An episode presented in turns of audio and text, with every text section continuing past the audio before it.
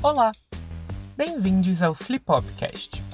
De 9 a 12 de julho, aconteceu a quarta edição da Flipop, festival de literatura pop focado em jovens leitores. Por conta da pandemia, este ano o festival organizado pela editora seguinte foi online, com transmissões ao vivo no canal do YouTube da editora. Foram 16 bate-papos sobre temas como mercado editorial, gêneros literários, representatividade e leitura na adolescência. 15 dessas conversas estão salvas no YouTube, mas agora você também pode ouvi-las em áudio. A gente pede desculpas por eventuais ruídos e ecos. Para a segurança das pessoas convidadas, todo mundo estava em casa, com conexão e equipamentos próprios. Por isso, as condições podem variar um pouco, mas isso não afeta em nada a riqueza das conversas. Aproveite!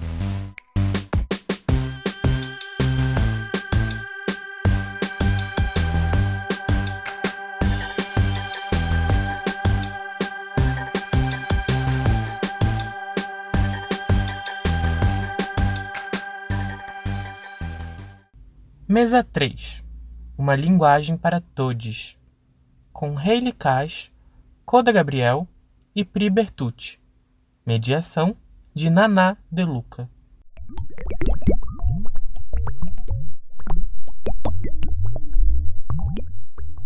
Boa tarde a todos, bem-vindos à nossa mesa sobre uma linguagem para todos. É, eu quero começar apresentando os nossos participantes. A gente está aqui com a Hayley Kass, tradutora escritora transfeminista. Foi uma das responsáveis pela introdução do transfeminismo no Brasil e teve um dos primeiros blogs sobre o tema no país. A gente está também com o Coda Gabriel, que é uma pessoa não binária não bi e bissexual, é, é, escritor e autor do conto Ela, Videogames e Muito Sobre Nós, que está disponível para leitura na Amazon. E estamos com Pri Bertucci, que é CEO da Diversity Box, um dos fundadores do Sexbox e idealizador da Marcha do Orgulho Trans em São Paulo, além de trabalhar também com cinema. E eu sou Naná De Luca, sou jornalista, escritor e educador popular, sou autor do livro Sexo dos Tubarões. Eu queria aproveitar, né, começar a mesa aproveitando a diversidade aqui entre nós, os participantes, e saber quais são os embates com a linguagem né, que vocês encontram cada um em suas respectivas áreas. Né, e acho que seria legal a gente começar com o PRI, né, justamente porque ele tem toda uma trajetória de ativismo com a linguagem neutra e um trabalho muito extenso com a comunicação não violenta, e acho que seria legal a gente começar ouvindo ele. Pri, você ouve? Sim, obrigado, Naná, pela introdução. Boa tarde a todas, todos e todes. É, bom, prazer estar aqui conversando com vocês hoje no Flip Flop. É, eu tenho falado muito de literatura, literatura, inclusive, nos últimos meses aí, fazendo alguns trabalhos com o pessoal do Litera Sampa, é, e pensando nessa inclusão, né, de linguagem neutra, linguagem inclusiva, e entender que ele aborda duas, dois segmentos sociais. Eu acho que as pessoas não binárias são contempladas e também a gente parar de generalizar no masculino, né, a língua portuguesa. A gente tem a tendência sempre de generalizar no masculino, a gente parar de fazer isso. Então, é, eu acho que um dos desafios que a gente está enfrentando nesse momento é em relação à questão do jornalismo mesmo, né? Eu vejo que, as redações ainda têm manuais muito antiquados de redação, jornalismo, que tem, tem que seguir algumas regras, onde, na verdade, a, a, a provocação do uso de linguagem neutra quebra essas regras desses manuais, e as pessoas acabam não usando. E aí eu, eu vejo que, que os jornalistas é, precisam talvez fazer um, uma provocação para essas, essas editoras, editoriais, e entender que a gente pode sim transformar esses manuais de redação para que eles sejam mais, mais inclusivos a partir de agora, porque é aí que a gente vai começar a provocar na população a ideia de pensar numa língua não binária. E quando a gente põe isso na língua, eu acho que torna acessível a possibilidade de entender que isso é uma identidade, que pode ser, po podem ser identidades também. Eu costumo dizer que não tem nome não existe. Então, se na maioria da população só pensa que existe duas caixinhas, a caixinha azul do homem e a caixinha rosa da mulher, a gente não vai é, conseguir é, abrir as possibilidades né, para entender que existem coisas para além dessas duas possibilidades de existência. Acho que é mais ou menos isso. E, Prito, já chegou a fazer consultoria para jornais no seu trabalho? Sim, na verdade, a gente faz consultoria para HBO, na verdade, que é uma, uma emissora de TV. A gente já fez para umas matérias, uns jornais, e recentemente a gente lançou um guia é, especial para a HBO, um guia de comunicação é, na, inclusiva. E aí eu deixei com vocês o link, acho que o pessoal vai publicar aí depois para quem quiser baixar. É, um guia, um manual mesmo, para os próprios jornalistas aprenderem a escrever assim, a entenderem como é, como não é, o porquê não usar o X, o porquê não usar o arroba, eu acho que é um tema que a gente pode falar aqui também, né? Acho que vai, vai entrar esse tema, que é a questão de ser inclusivo mas acabar deixando de fora aí pessoas com deficiência visual, é, porque os leitores pulam a palavra com X e arroba. Então, é, que a gente comece a usar o E, e aí nesse manual explica tudo como, como é que faz isso, né, um passo a passo. É, e eu acho que é importante a gente falar dessa questão não só para os jornalistas, mas aí a gente trazer isso também para questões relacionadas à, à mídia, né? A gente vê Netflix lançando é, muito, muito conteúdo em relação à transgeneridade, à questão não binária, e aí a gente acha que tem que ter né, os releases né, desses filmes, tudo sendo escrito também em linguagem neutra, que é o que a gente está tentando fazer agora, essa parceria com a HBO. Mais ou menos isso. Bacana. Hayley?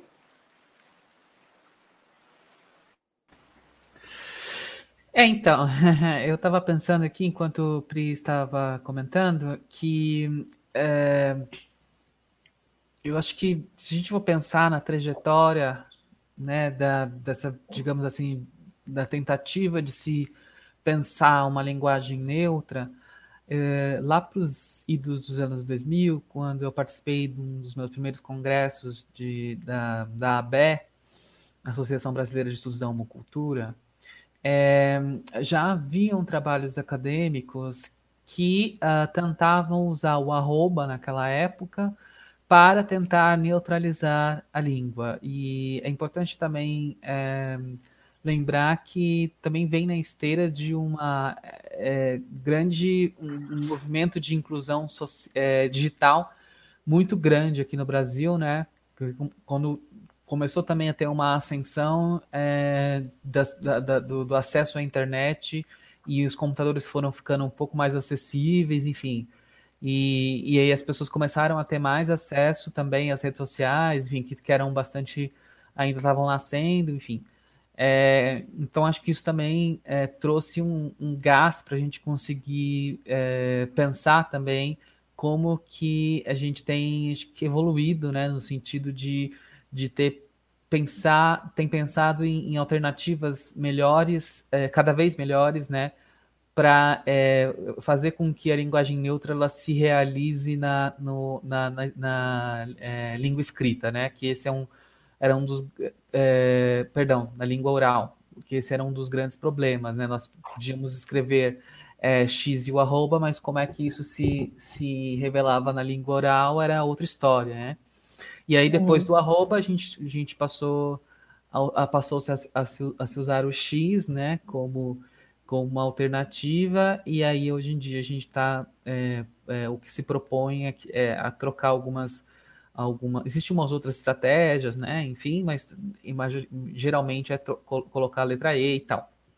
E aí eu penso que é, esse é um processo que também está é, em aberto, né, é um processo que é, eu, eu, eu, acho que não se encerra assim nessas tentativas. Eu acho que cada vez mais a gente. Porque eu acho que, para além da própria linguagem neutra em si, que obviamente é importante, é, o, que eu, o que eu acho também que, tipo, é, é, é muito essencial é fomentar esse debate, né? Quer dizer, é, é, geralmente as pessoas se irritam um pouco, né, com, com, com, as pessoas ainda usando X, ou as pessoas questionando, mas na verdade é isso, a gente tem que pegar e explicar, ó, por que, que é importante isso, não é só porque eu acho que para mim é mais interessante, mas porque existe um projeto político por trás disso, que é um projeto de você é, é, tentar é, evidenciar, né, de alguma forma, denunciar que até hoje nós é, que a língua é machista e que até hoje nós utilizamos somente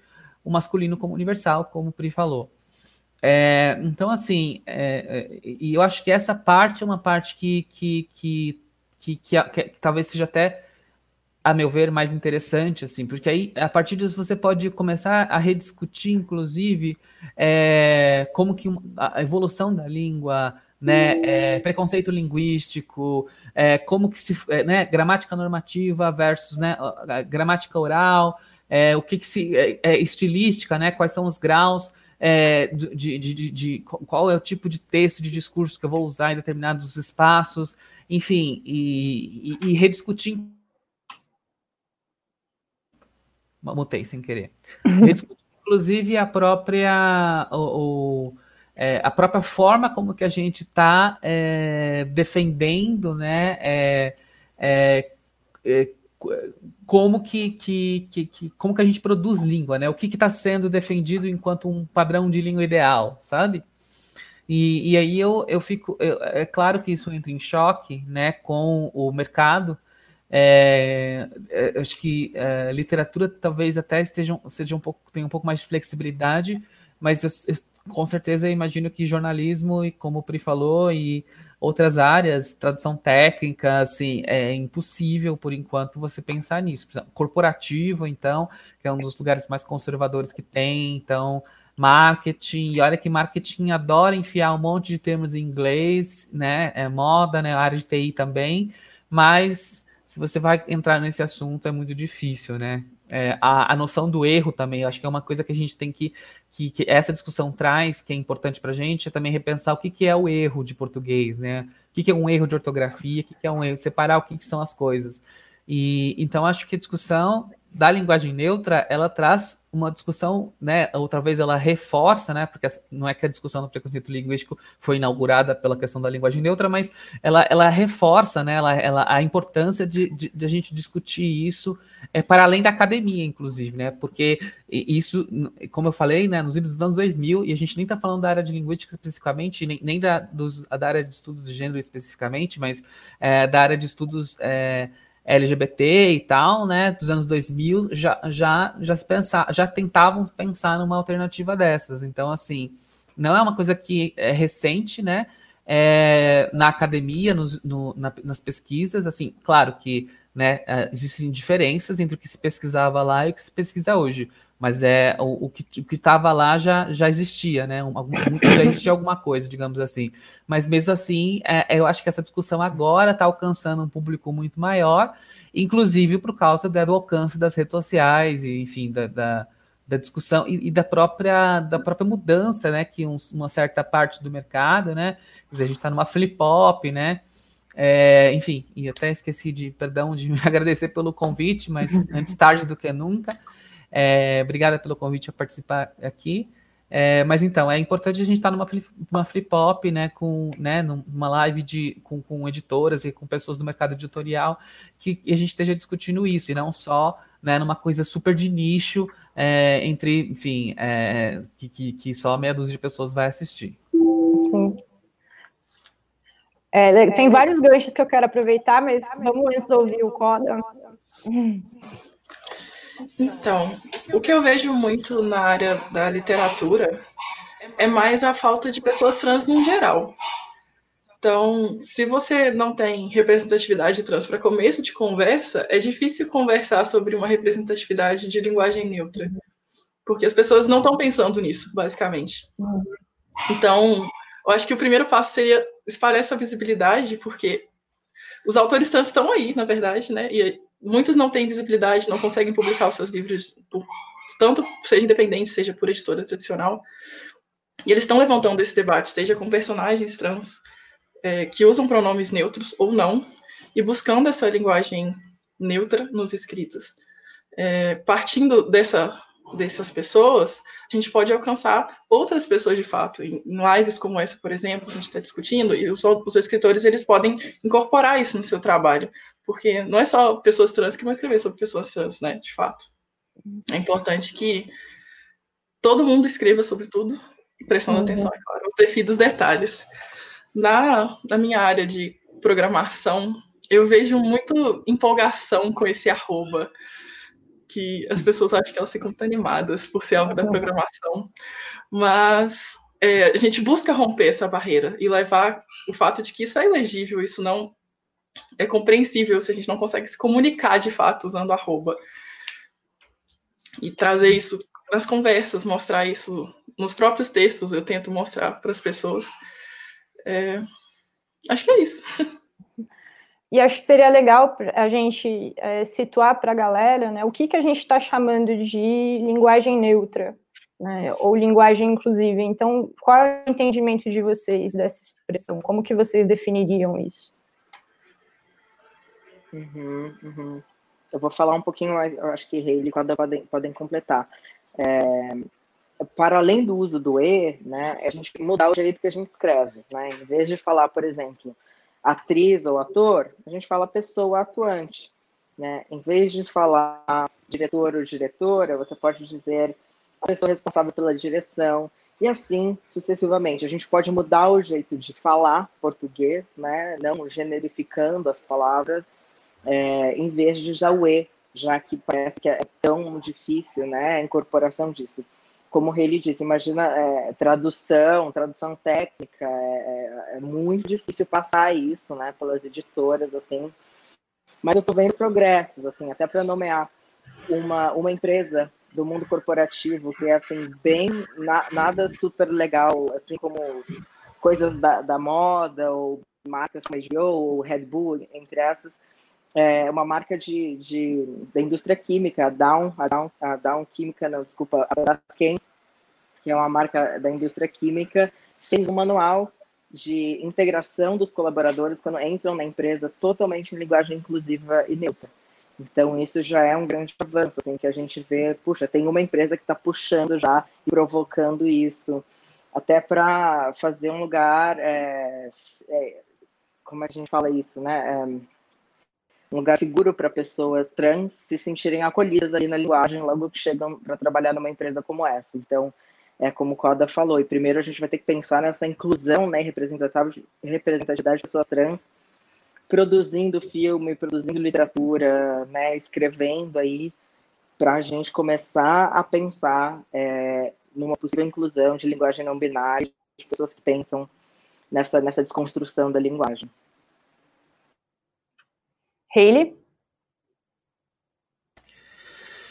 É, eu acho que, que acho que Pri comentou bem sobre isso. É, assim, é, é um, a linguagem neutra seria um, como eu falei na, anteriormente, é um projeto político, né? Sobretudo, uma postura também política, né? Uma, né? Uma, uma está adotando, né? Um, um, um ideal político é, não sexista, né? Não, não cissexista, né? É, e não binarista, né? No, né? A ideia de você tentar é, conseguir também, é, porque não diz respeito somente né, a, ao respeito às identidades trans não binárias, mas a gente também está falando de é, questionar uma forma com que o mundo divide né, os corpos entre masculino e feminino, é, e a partir disso, né, a, a partir de uma morfologia, uma morfologia né, é, que se parece muito auto-evidente, mas não é, né? É, a gente tem aí os dados para mostrar que é, pessoas intersexos não são tão exceção quanto as pessoas pensam que são, e, mas a gente divide o mundo dessa forma super rígida e é, tudo que não se encaixa é, nisso é, né, é bastante estigmatizado, enfim, marginalizado. Então, também tem, tem, tem essa visão né, de que a gente quer questionar também as próprias bases sobre as quais é, a, a, a, o, a linguagem, é, enfim, não só do português, mas de, da, das línguas no geral, ela passou a classificar as coisas entre masculino e feminino e inclusive o gênero das palavras, assim, né? Então a força generificadora, né?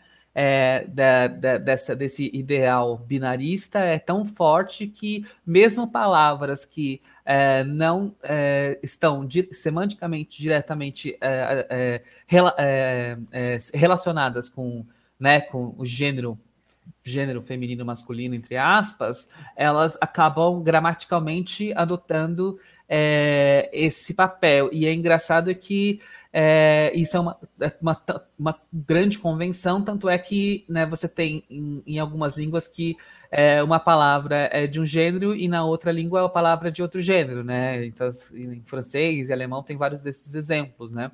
E, então, assim, é, eu acho que para além dos exemplos é, é, concretos, né, de, quer dizer, que a gente poderia falar é um conjunto é, de estratégias, né, de manipulação do texto, né, e manipulação no sentido aqui é, mais, é, né, é, neutro, por assim dizer, né, é, de manipulação desse texto, é uma manipulação consciente para tentar, é, fa tentar fazer com que esse texto seja um texto é, mais abrangente do ponto de vista de gênero, e, e eu falo mais abrangente e não é necessariamente neutro, porque neutro, neutro, neutro, e, e, porque a gente tem essa base ainda muito dividida entre homem e mulher, neutro a gente ainda, a, a, talvez a gente não consiga tão cedo a gente trazer essa ideia de 100% neutro, mas o mais neutro possível, o mais abrangente possível, o mais inclusivo possível.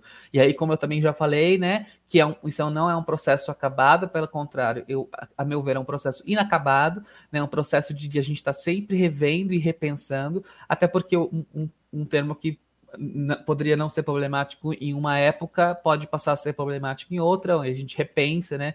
Eu acho que também existe essa, é, digamos, plasticidade do, do, do, do da, da, terminologia em é, sempre é, é se, estar tá se deslocando aí a depender né, do contexto político, sociocultural e geográfico que ele se insere. E para tu, Cora? É, eu concordo muito no sentido do que a Rede falou, que buscar uma linguagem neutra seria principalmente buscar romper com o binarismo para começo de conversa. É você parar de pensar que tudo é ele ou ela, que os masculinos são sempre os, os pronomes no plural, na maioria das vezes, né?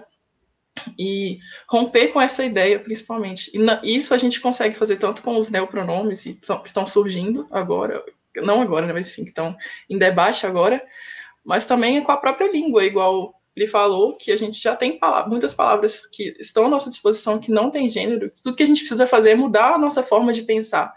Parar de ir no mais fácil, que é simplesmente colocar gênero em tudo, ou então falar eles e elas, alunos e alunas, e no final acabar excluindo de qualquer forma, acabar binarista de qualquer forma. Uhum. É, principalmente mudar a forma de pensar das pessoas nesse sentido e fugir do binarismo mesmo, buscar pa tanto palavras novas de forma, tanto palavras que já existem, mudar a nossa forma de pensar. Eu queria aproveitar porque o teu conto, né, Coda, ele se passa numa escola. Sim. Né, e ele traz é bem forte, né, vários desafios que pessoas trans, que alunos encontram no ambiente escolar. Sim. E a Hayley também comentou sobre essa ideia de que a gente tem que mudar a nossa própria noção do que é um erro gramatical, né, do que é um desvio linguístico. Então, é, eu queria saber de vocês, né, como que vocês acham que lá no ensino, né, nos ambientes escolares, nos ambientes acadêmicos, né, a gente pode trabalhar pela construção de uma linguagem neutra, de uma linguagem inclusiva. Como vocês acham que as escolas contribuem para as opressões da linguagem serem perpetuadas e como vocês acham que elas poderiam fugir desse esquema binarista e excludente? Uhum, acho uma ótima pergunta. Eu e congelei, aí, gente, desculpa. A gente pode apontar vários. Ele congelou, é verdade. Eu congelei?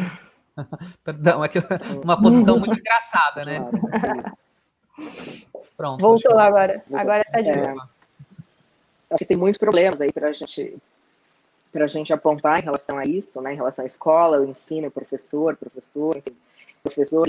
É, mas o que eu estou vendo como solução é uma busca muito grande de pessoas que entram em contato com a gente para baixar o manual, né, tanto é, o manual da, da, União Europeia, que é em português, que foi, foi criado também, o nosso manual, é, também o manual, o manual para o uso de linguagem não sexista é, que foi criado pelo governo do Rio Grande do Sul. Então, a gente tem algumas é, já publicações muito interessantes que ajudam esses professores, professoras e professores a entender isso. Então, tem uma busca enorme de pessoas entrando em contato com a gente, inclusive de ontem para hoje, porque acabou saindo a, a, eu falei antes, a Rita Von Hunt postou um vídeo ontem sobre isso e tal, e muita gente começou a procurar, e muitos professores, muito interessante, assim, muitas pessoas que, que trabalham com crianças, querendo entender, querendo aprender para aplicar na sala de aula. Eu acho isso fascinante, eu acho que esse é um dos caminhos, a gente fazer formação né, com professores, professoras e professores,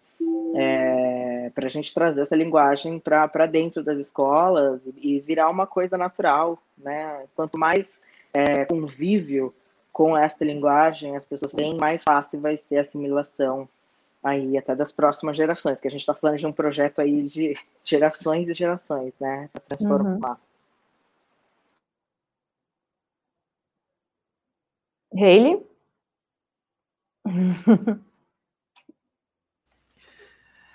É, então, um, é, para falar sobre a questão de, né, de, de um ensino não de, né, contra as opressões e a gente falar sobre, sobre quais estratégias, estratégias, como a gente abordar isso, é, seja no, no, ensino básico, no superior, enfim, passa necessariamente por denunciar é, o desmonte total da educação que a gente sofre atualmente, né? Então, assim, e, e que também, é, embora é, seja muito, muito, né, exponencialmente mais grave agora é um projeto de governo que, que já vem vindo, né? Então, quer dizer, a falta de investimento no, no ensino superior, é, no ensino, nos ensinos básicos, os baixos salários de professores, né? Quem não conhece é, a grande novela que é ser professor da rede pública estadual ou municipal, pelo menos aqui de São Paulo, mas eu tenho certeza que em outros estados não é muito diferente. Então, a gente está falando também de um ambiente precarizado para os próprios docentes que estão ali ensinando, pelo menos né,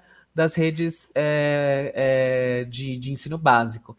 É, então, assim, é, e agora, principalmente das universidades, com a falta de investimento em pesquisa. Então, eu acho que, acho que primeiro de tudo, a gente tem que entender que para a gente conseguir fazer, ter uma abordagem eficaz e, e, e faz, implementar isso e, e, trabalhar isso, a gente precisa de investimento em pesquisa, investimento na universidade, é, uma universidade pública, né, que, e que possa é, é, e, e, que haja investimento no ensino básico também, inclusive de formação de professores do ensino básico, para que eles consigam trabalhar esses temas é, em, com alunos de diversas idades, né? Mas é, então, assim, pensando nisso que para mim é um pressuposto, né? Sem investimento, eu, eu, gosto muito de falar isso porque às vezes a gente pensa que a questão LGBT está descolada das questões econômicas, econômico-sociais. Na verdade, é, é, é, interdependente. É impossível não falar, por exemplo, de combate à homofobia, transfobia, bifobia, enfim, é, lesbofobia, é, sem falar né, na falta de investimento em, em programas de, de, de, enfim, de, de educação, reeducação e de acolhimento e de tudo mais é, que a gente tem, porque é, as ONGs fazem um trabalho muito importante, mas quem deveria, as ONGs não deveriam existir, digamos assim, né? Quem deveria estar fazendo esse trabalho seria o Estado, né? Então, elas existem para suprir essa deficiência do Estado, que é uma deficiência, que é um projeto de, político de governo, né? De governos, né? É, e aí eu acho que partindo disso a gente pode pensar é, em vários programas, é, em, em, uma talvez uma, uma é, vamos dizer assim uma, uma, uma comunicação melhor, uma me fugiu a palavra agora, mas uma, uma relação mais íntima assim entre o, o ensino superior e o ensino básico, né? É, então, assim, é, o que está sendo pesquisado e produzido na academia versus o que está sendo aplicado no, no, ensino básico. Então, às vezes, a gente tem um gap. É claro que eu não sou especialista da área de educação, né? É, mas existe um, um, um, certo, às vezes, uma certa desconexão, né? É isso, uma conexão, essa palavra, entre, entre o que está sendo pesquisado, o que está sendo proposto, né? Várias perspectivas é, é, freirianas, enfim, na, na, na, academia sendo discutido várias questões muito avançadas, mas isso que isso não está chegando é, no ensino básico, inclusive também por causa daquilo, daquelas coisas, daquelas questões que, que eu comentei aqui, né? Quer dizer, se a gente está preocupado em garantir a merenda é, para as crianças, é, é, é, muito difícil a gente pegar e, e conseguir garantir isso também. Então, é, é uma coisa que, né, porque até porque a gente sabe que criança com fome, linguagem neutra, não, sem linguagem neutra, não vai conseguir aprender. Mas é, eu, eu, sei que, que as, as políticas oficiais, né, os planos nacionais, é, de educação, enfim, todos é, os livros didáticos, as pessoas que trabalham com livros didáticos sempre tiveram uma um, é, foram muito abertas e tiveram sempre a preocupação de cada vez mais melhorar, né? Isso, esse desmonte também se acentuou né, no, no governo Bolsonaro, por motivos óbvios, né? É, mas é, eu conheço muitos revisores que trabalham na área de didáticos, e assim, a preocupação sempre em trazer questões de religião de matriz africana, trazer todas essas questões sempre estejam presentes. Então, eu não duvido que, assim, é, se a gente tiver um cenário onde é, é possível, é, por questões orçamentárias, a gente é, ter programas de implementação desse tipo, tenho certeza que, que não seria difícil a gente conseguir. É, assim, não seria difícil, né? Não, não, não seria impossível, né? Que difícil sempre vai ser, mas é, não seria tão difícil, digamos assim, a gente conseguir uma, né, um, um, uma interlocução aí com, com, com a questão da produção de material didático e da formação de professores, né? Porque, na verdade, é isso, né? Trata-se de a gente educar é, em todas as etapas, né? Desde a do, da criança, adolescente, o universitário, o, o docente, enfim, todas as etapas né, da, da educação formal, a gente trabalhar esse conteúdo, não só é, numa etapa só. Inclusive, poderia inclusive estar na ABNT, né? Por que, que a ABNT não, não poderia? Imagina, uma instituição como a ABNT, né? Quando a gente estuda metodologia do trabalho científico em é, matéria na faculdade, isso poderia ser uma possibilidade, né?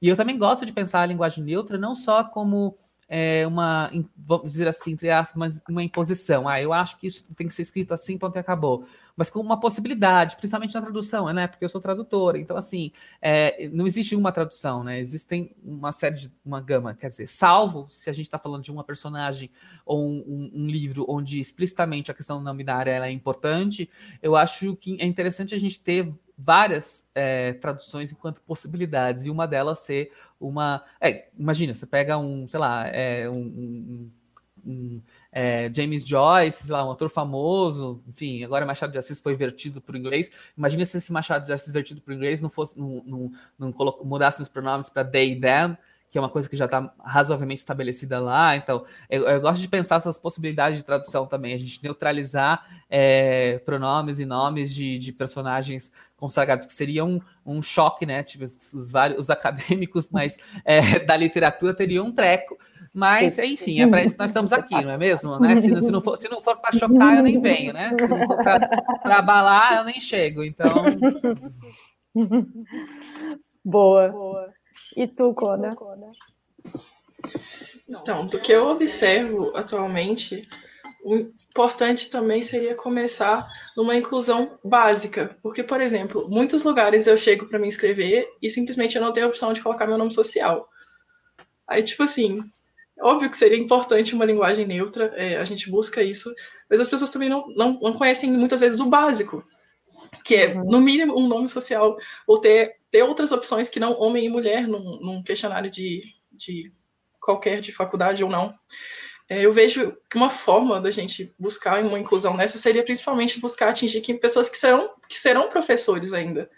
Bom, pessoas uhum. da, que eu conheço no meu círculo daqui da faculdade, principalmente, é pessoas que eu consigo atingir e falar com elas, olha, no futuro, se você estiver falando com alguém, se você estiver querendo fazer um questionário, se você estiver buscando alguma informação, trata também a possibilidade do seu interlocutor ser uma pessoa trans, de você ter um aluno trans que não quer sair do armário, não quer falar com você diretamente sobre isso, mas se você dá uma abertura antes que ele precise te contar sobre isso, ele às vezes já vai colocar o nome social dele, ele já vai colocar uhum. que ele não é do gênero que você acha que ele é, é a partindo desse princípio, reconhecendo que essas pessoas estão ali e que você tem que dar esse espaço para elas, já fica mais fácil você perceber que você tem que mudar a sua forma de pensar e de falar.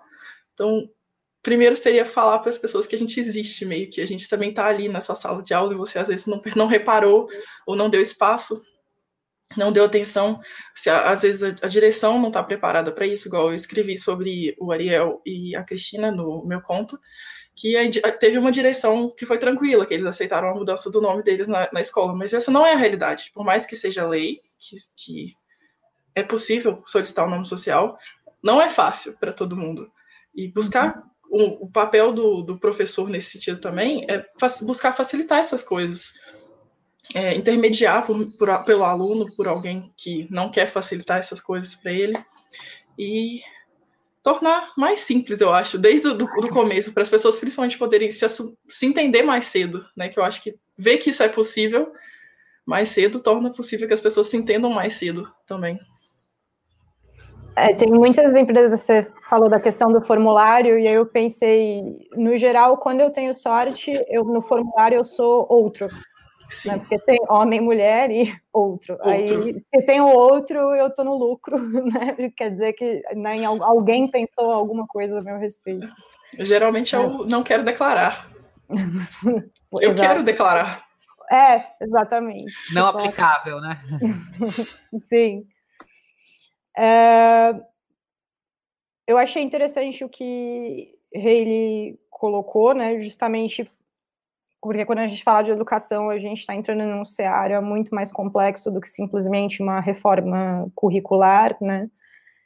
E pensando justamente nessa quebra da, da gramática normativa, né? A gente ainda vê muita gente que reage muito mal a qualquer tipo de, de perversão, né, como chamam, da gramática normativa, embora né, a sociolinguística, a gente tem, por exemplo, Marcos Banho, tá aí há décadas já falando para a galera, tipo, né, vamos, vamos mudar o ensino de língua, o ensino de gramática.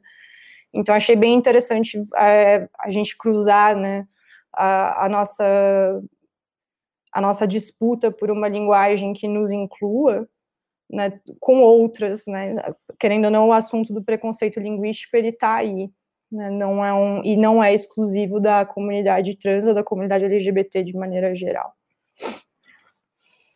É, pessoal, acho que podemos abrir para as perguntas das pessoas. Eu acho que infeliz, infelizmente a nossa live já está quase acabando, mas a gente tem ainda 20 minutos para responder perguntas das pessoas que estão assistindo. Então, vou esperar aparecer. Pergunta da Gabriela Kovac. Como poderíamos levar essa linguagem a pessoas mais velhas, relutantes? Vocês acham que isso seria muito difícil? E aí, quem? Posso falar um pouquinho da minha experiência? Acho, acho difícil pra caramba. A maioria das pessoas, é, enfim, de outras gerações, assim, a gente vê muito mais dificuldade de entender essa questão, é, mesmo LGBTQIAP+, quando você fala de pansexualidade, bissexualidade, de transgeneridade, enfim, parece tudo muito novo, um universo muito distante. E aí o que eu, que eu acho que a gente tem que ter é paciência histórica, uma coisa que Helena Vieira me ensinou, é ter paciência histórica no processo, porque é, a gente não vai conseguir mudar nada do dia para a noite, é um processo longo, né? E eu acho que aí cabe a gente tentar ter paciência com as pessoas. Agora, eu tenho alguns exemplos incríveis de pessoas que pegaram muito rápido, pessoas mais velhas mesmo, que pegaram isso e falaram, incrível, sempre pensei isso, e, e vou, mas deve ser pessoas, né, assim, realmente muito, assim, aquário com aquário com aquário ali no, no mapa astral, né, pra, pra, já tá pensando nisso.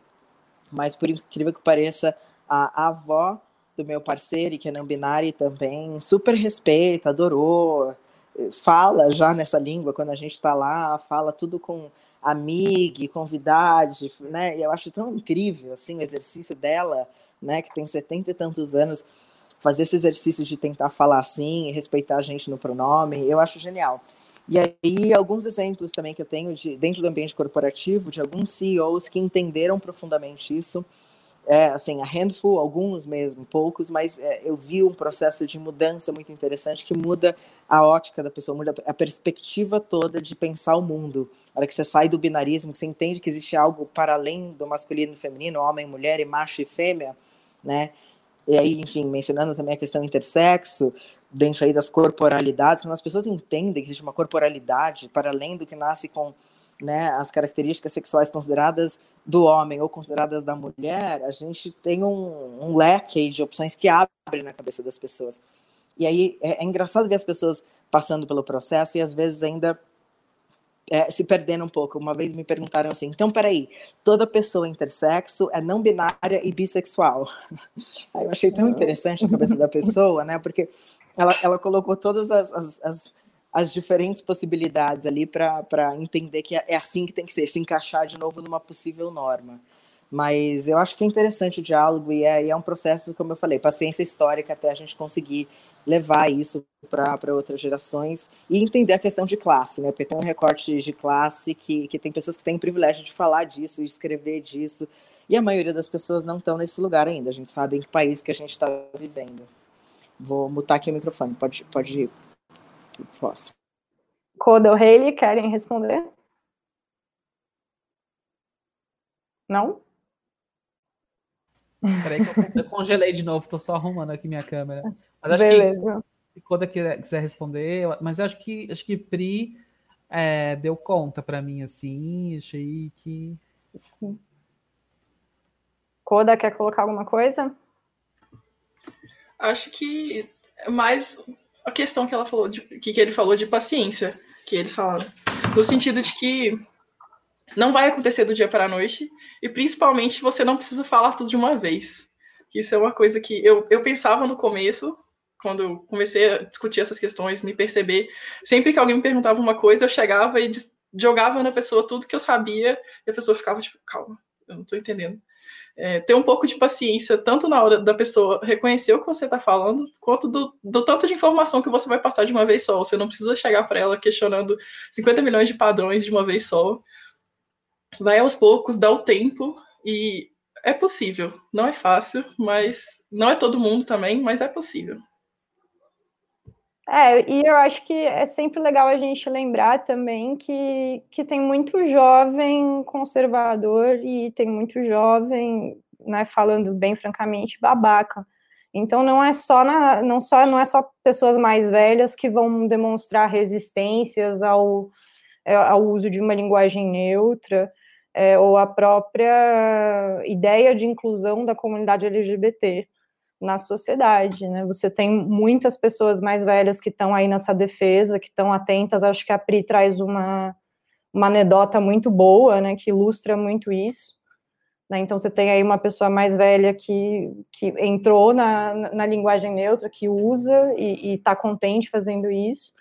E você também tem muito jovem de 19 anos que vai falar: ah, mas amigue, amigue, tá errado. A gramática não prevê amigue.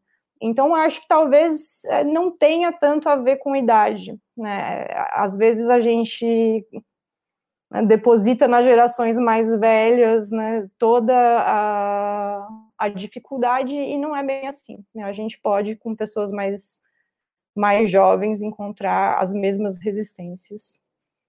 É, tem alguma outra pergunta?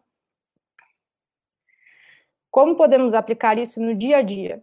Não só como aprendizado próprio, mas uma maneira de abordar o assunto com pessoas em sua volta. Uma pergunta da Isabela Santos.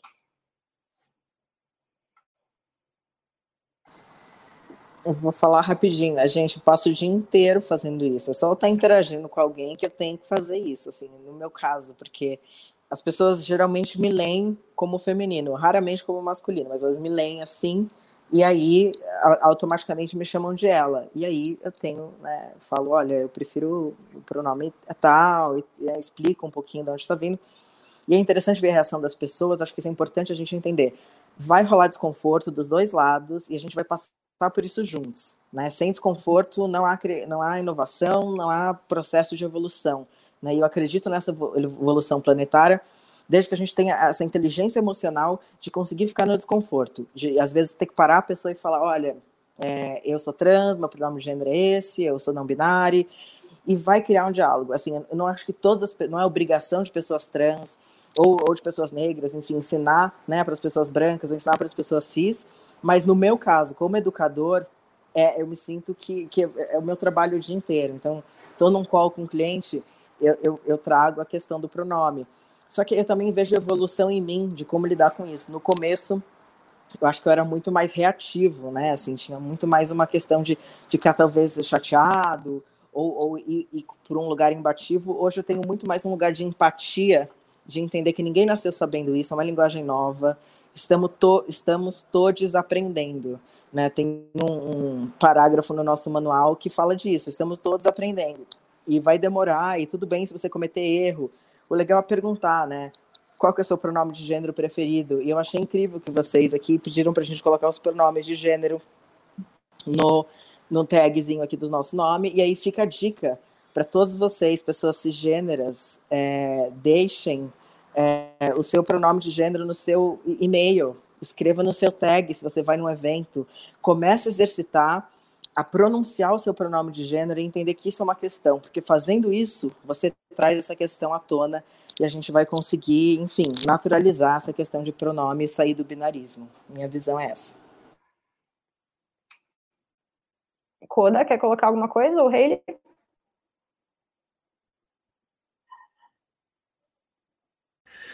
Não, é que eu acho que é, até acho que tem, essa pergunta tem até muito a ver com a anterior, né? E a gente, os socialistas, né, a gente fala, costuma falar a paciência revolucionária, né? que é a paciência também de, de nessa mesma linha, né? De a gente ter ter uma saber que as coisas não vão acontecer do dia para a noite, que requer um trabalho contínuo, um esforço contínuo, né? Um, e, e, e, persistente, né? E, e, a questão, acho que até mesmo se você for pensar quando você vai aprender uma língua, né? Você só consegue aprender uma língua e falar com uma certa fluência se você é, pratica, né? Então, existe uma questão do treino. Então, acho talvez as pessoas mais velhas é, e até as pessoas novas, mas, enfim, qualquer pessoa com que a gente vai é, tentar ensinar isso, é, muitas vezes passaram a vida toda falando de um jeito. Então, né? Então, como então destreinar isso, porque a gente precisa destreinar também essa. Não é só treinar a linguagem neutra, não é só é, informar sobre a linguagem neutra, é um processo de, de destreinar também tudo que se foi aprendido né, durante uma geração inteira. Não é uma coisa simples de se fazer. Né? É, talvez por isso que pareça que é, é, mais fácil você pegar uma pessoa desde o começo lá da, da, né, da, do ensino básico e trabalhar isso, porque aí a pessoa tem informação é mais fácil ela treinar isso, né? E, e eu acho que também é, é uma questão de tipo de. de é, não é só uma questão da, da, da, linguagem neutra, mas de, todo, de todas as opressões, né? De tudo, como a gente entende toda uma visão de mundo. Quer dizer, você vai ver a pessoa é, sendo machista, sendo é, LGBTfóbica, sendo racista, é, você tem obrigação né, de, de fazer essa intervenção, né? Se você tem esse conhecimento, ou às vezes mesmo sem ter, mas quando você sente que está alguma coisa errada, eu, eu, conheço muita gente que, que às vezes pergunta, hey, às vezes eu, é, é, é o cara do meu trabalho falou é, é, alguma coisa transfóbica, eu sabia que era errado, mas eu não sabia o que dizer para ele. Então, assim, é, muitas vezes a gente sente o incômodo, né? Mas a gente não sabe, às vezes, como fazer aquela abordagem. Muitas vezes os militantes estão exaustos e ouvem, sabe que tá errado, sabe que tem que fazer aquilo, mas eu já me calei muitas vezes, porque falei, gente, não, não vou abrir essa discussão agora, senão, meu Deus do céu, aqui, né? Eu tô, tô exausta já. Então, cada vez mais, eu acho que as pessoas aliadas, né, elas têm que tomar essa frente também, né, de, de fazer essa ponte, fazer esse diálogo, não só nós, né, é, é claro que, é, como o Pri falou, é, é, a gente, enfim, é educadora, a gente trabalha com. Eu encaro isso, né, é, como parte da, da minha atuação enquanto militante. Se eu me, me reivindico militante, se eu é, é, quero, né, é, ser agente de transformador né, de, de, em algum nível, eu preciso me entender que eu vou precisar é, ter essa paciência revolucionária ou histórica e, e, e, e vou precisar é, conseguir dialogar com uma, a maior gama de, de, né, de pessoas é, possível. É, mas ao mesmo tempo é, é, a gente precisa tirar esse peso, acho que da, da, da, das costas de meia dúzia de pessoas, né? Quando a gente começou a discutir sobre transfeminismo no Brasil, era eu e mais meia dúzia de pessoas, assim, uma coisa que deu burnout, assim, foi queimou, assim, porque a gente não tinha condições. E aí hoje, se a gente está falando de, de cisgeneridade, de termos cis, de, de, enfim, de outras coisas que até tá, já está até na mídia, é porque mais pessoas abraçaram esse projeto ao longo do tempo e, e, tirou muito o peso das minhas costas e de muitas outras pessoas, que agora, inclusive para a gente poder falar de outros assuntos, né? Inclusive para a gente desenvolver, sabe, em outros frontes. Eu, por exemplo, me desenvolvi na militância é, é, socialista, né? É, então, assim, para além de hoje de falar de questões trans, que já não é mais é, a centralidade das questões que eu discuto, né? É, é mais, uma, mais uma parte do que, do que eu tenho discutido, é, para isso ter acontecido, assim, é, foi um grande esforço conjunto para que a gente pudesse fazer assim, difundir um pouco e dividir um pouco é, o ônus dessa da, da, da exaustão que esse tipo de discussão gera. Então, eu acho que mesmo que a pessoa não saiba exatamente como abordar, eu acho que é importante. E se ela, sabe, é, ou então indicar para algum link, esse manual que a que Pri falou, é, manda para o link, é, manda o link, manda as, informações, enfim. É, passa o e-mail, a gente, na medida do possível, a gente responde e por aí vai, sabe? E tu, Koda, como tu lida com isso? Eu, eu vejo que toda essa discussão no dia a dia, ela não precisa muito ser, ser criada, porque ela já acontece naturalmente. Se você, a partir do momento que você conhece uma pessoa, por exemplo, e deduz os pronomes dela, já já está acontecendo alguma coisa ali, mesmo que você não esteja vendo. E se você sabe que o importante é você não deduzir, perguntar já causa uma reflexão na pessoa do outro lado. Pera, por que, que ele me perguntou os meus pronomes? Isso já pode trazer as, as discussões sem que elas venham de uma forma sistemática, que pareça que você está forçando, porque muita gente fica, ah, você está forçando para cima de mim, esse negócio. Então, as coisas podem vir com naturalidade. Você, às vezes, não sabe, mas tem uma pessoa trans no seu convívio e ela está ali já reivindicando essas questões. É, e principalmente, eu, o que ele falou é uma coisa muito importante, que pessoas se tomem à frente nessas discussões também. Não à frente no sentido de passar na frente do que a gente está falando, mas de não deixar sempre a gente falando sozinho, de às vezes intervir e explicar alguma coisa que a gente já está cansado de falar e repetir, e que é exaustivo a gente falar de novo, corrigir uma vez, corrigir duas vezes, corrigir três vezes. É, não deixar a gente gritando sozinho, basicamente. E você, a partir do momento que você tem essa informação, você pode passar ela para frente, que seja aos pouquinhos, que seja mandando o link de outra pessoa falando, e conhecer mais sobre o assunto porque essa é a única forma da gente alcançar mais pessoas, é passando para frente esse conhecimento. Sim, importante a gente lembrar sempre, né, que a língua, a linguagem, elas vão revelar né, uma maneira de, de encarar o mundo, né, e de, de encarar a nossa realidade. Então, é, é, é, muito impactante uma mudança como, por exemplo, é, da expressão pessoas que menstruam. Né? Essa simples mudança de pessoas que menstruam acaba legitimando e reconhecendo uma série de realidades outras, né, que por é, pela menstruação totalmente ligada à mulher cis, não. Né? Então, são pequenas mudanças cotidianas né, que a gente vai implantando e que vão aos poucos, né, incluindo cada vez mais pessoas e realidades. Pessoal, a gente tem que ir para a nossa última pergunta, infelizmente. Vou pedir para colocarem na tela. Da Vanessa Azevedo da Luz. A USP, por exemplo, não tem aula de gramática para diminuir o preconceito linguístico, mas a falta da própria discussão não é um problema? Mas tem IELP, não? eu fiz letras na USP, eu lembrei agora que eu cheguei a discutir isso numa matéria mas... Ele quer responder essa? Bom, eu não sou da USP, então não sei.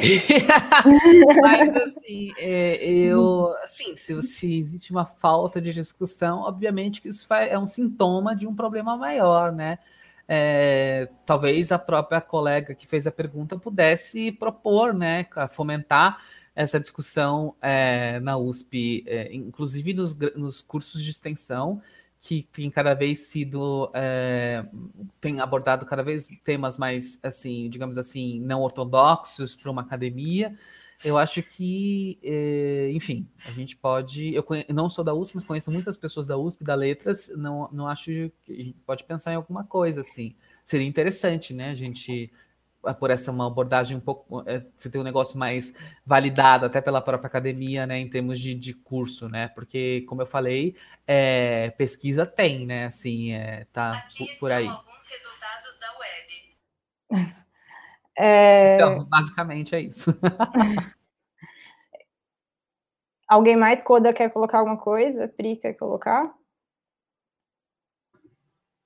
Acho que é importante. Eu sei que a pessoa falou da USP em específico, mas essa é uma coisa que eu acho que você pode levar para todo lugar, inclusive é, fora também dos cursos de letras, porque eu vejo muita gente de letras já sabendo, não todo mundo, mas muita gente já sabendo sobre discussões de preconceito linguístico, e isso não chega em outros lugares, sabe? Eu sou, eu sou de um curso de exatas, e o tanto de gente que reproduz diariamente esse discurso de ah, você digitou errado, então a discussão nem vale a pena. Uhum. É, muito constante. Então, quando a gente. É, é, de novo, o princípio: se você sabe sobre isso, é seu papel, de alguma forma, buscar uma forma de levar esse conhecimento adiante, sabe? Que seja alfinetar as pessoas nos grupos de faculdade, por exemplo, e falar, cara, isso aí tá errado, isso aí, você não devia fazer isso, olha só sobre preconceito linguístico. Mas devagar levar adiante esse conhecimento, não só nos cursos de letras, mas também nos outros cursos.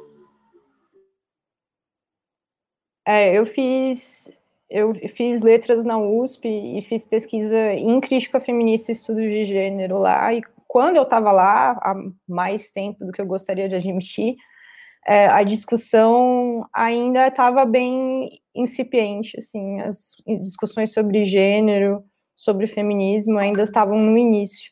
Não sei de fato como elas estão hoje dentro dessa parte da linguística e da sociolinguística. É, gente, ficamos por aqui.